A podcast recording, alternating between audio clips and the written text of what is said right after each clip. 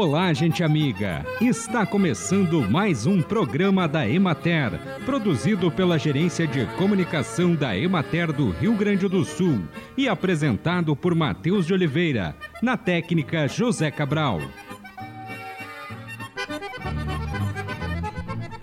O desenvolvimento infantil é um processo muito sofisticado. Quando a criança nasce, ela já aprendeu algumas coisas ainda no útero com isso, os alimentos que a mãe consome possuem elementos que vão ajudando a constituir o desenvolvimento do paladar infantil, e esse aprendizado continua na amamentação.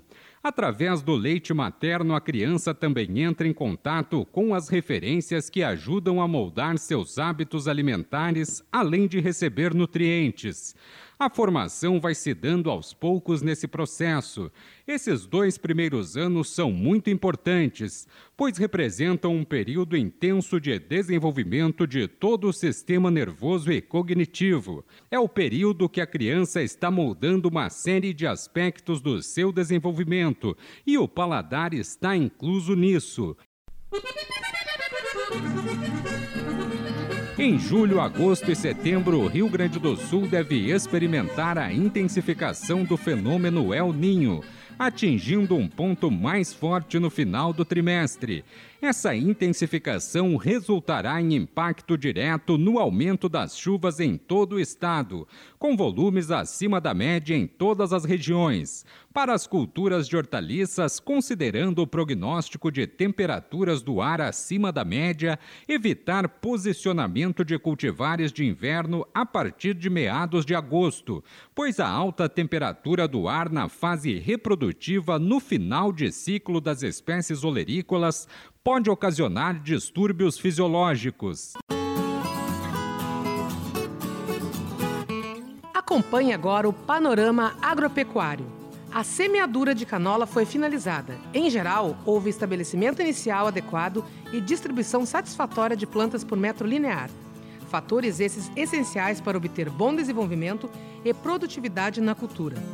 No período, as chuvas e os ventos fortes ocasionaram estragos pontuais, que estão sendo avaliados. Na região de Santa Rosa, as chuvas intensas resultaram no esmorecimento das folhas em áreas onde a parte aérea das plantas está mais desenvolvida, especialmente devido à condição tenra das folhas e ao forte impacto das gotas.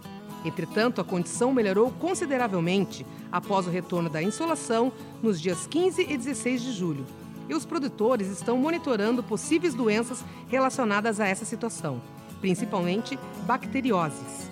Após a retomada do tempo firme, os produtores efetuaram aplicações de inseticidas fisiológicos para manter a população de traças sob controle, já que havia considerável presença de mariposas na semana anterior.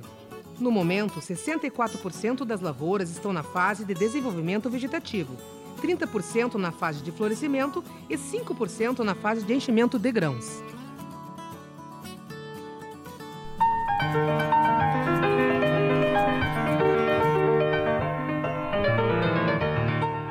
Governo federal divulgou recentemente o Plano Safra e, neste contexto, no programa de hoje, o extensionista Rodrigo Sasso fala sobre o Cadastro Nacional da Agricultura Familiar, o CAF a legislação ela enxerga quatro formas, então, de um CNPJ ser reconhecido como um passível de ser reconhecido como agricultor familiar também as suas organizações.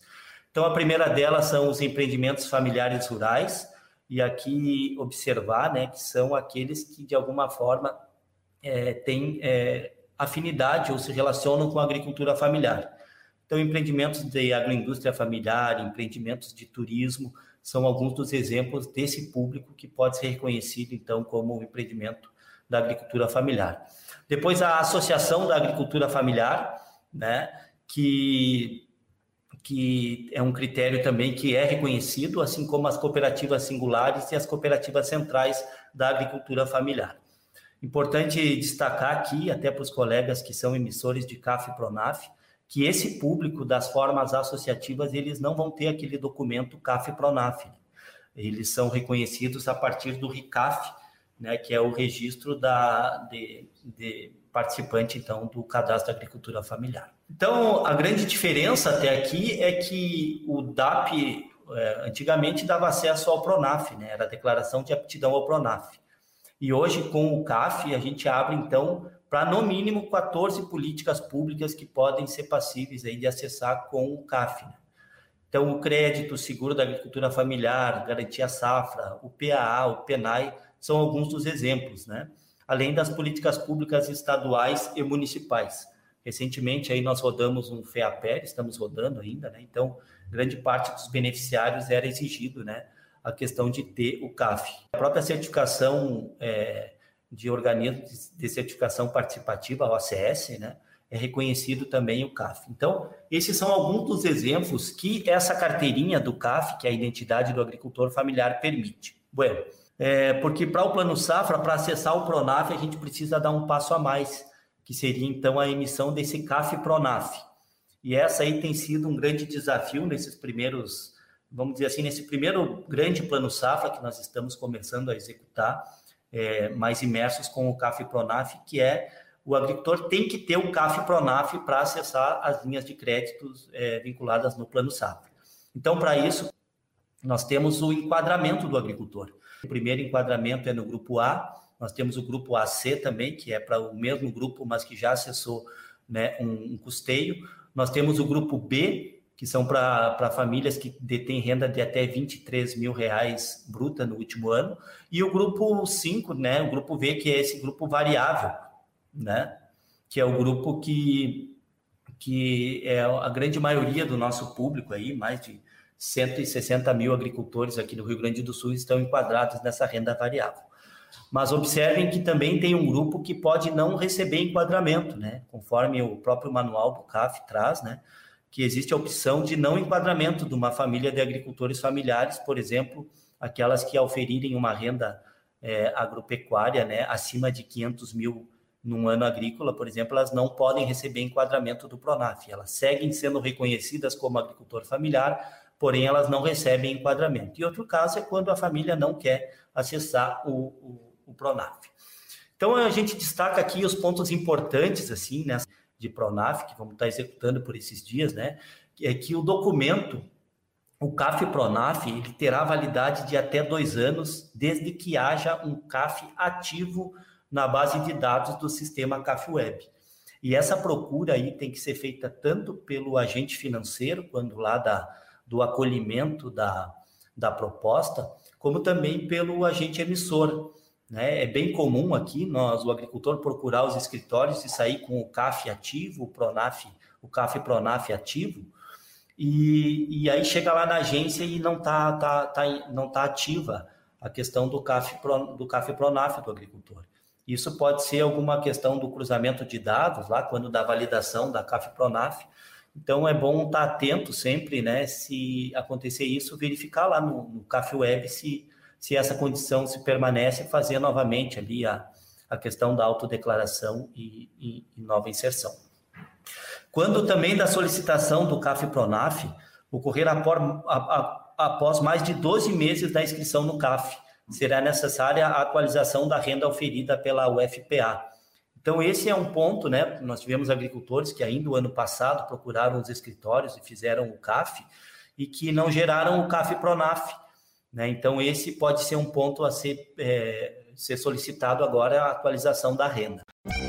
Mata ciliar é a vegetação composta de árvores, capins, cepós e flores que crescem nas margens dos rios, lagos, nascentes e banhados. O nome mata ciliar vem de cílios. Assim como os cílios protegem os olhos, a mata ciliar protege os mananciais de água. Essas áreas são consideradas áreas de proteção permanente.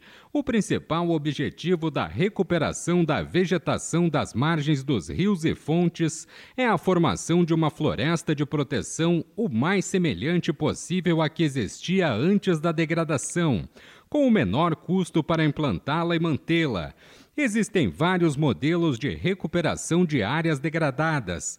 Por isso, a escolha do modelo para a recuperação depende de muitas coisas, como informações sobre animais e plantas existentes no local, estágio de degradação da área, o tipo de relevo e solo, existência de mudas e sementes próximas e o conhecimento que se tem em relação ao cultivo das árvores a serem utilizadas. E assim encerramos mais um programa da Emater. Um bom dia a todos vocês e até amanhã neste mesmo horário.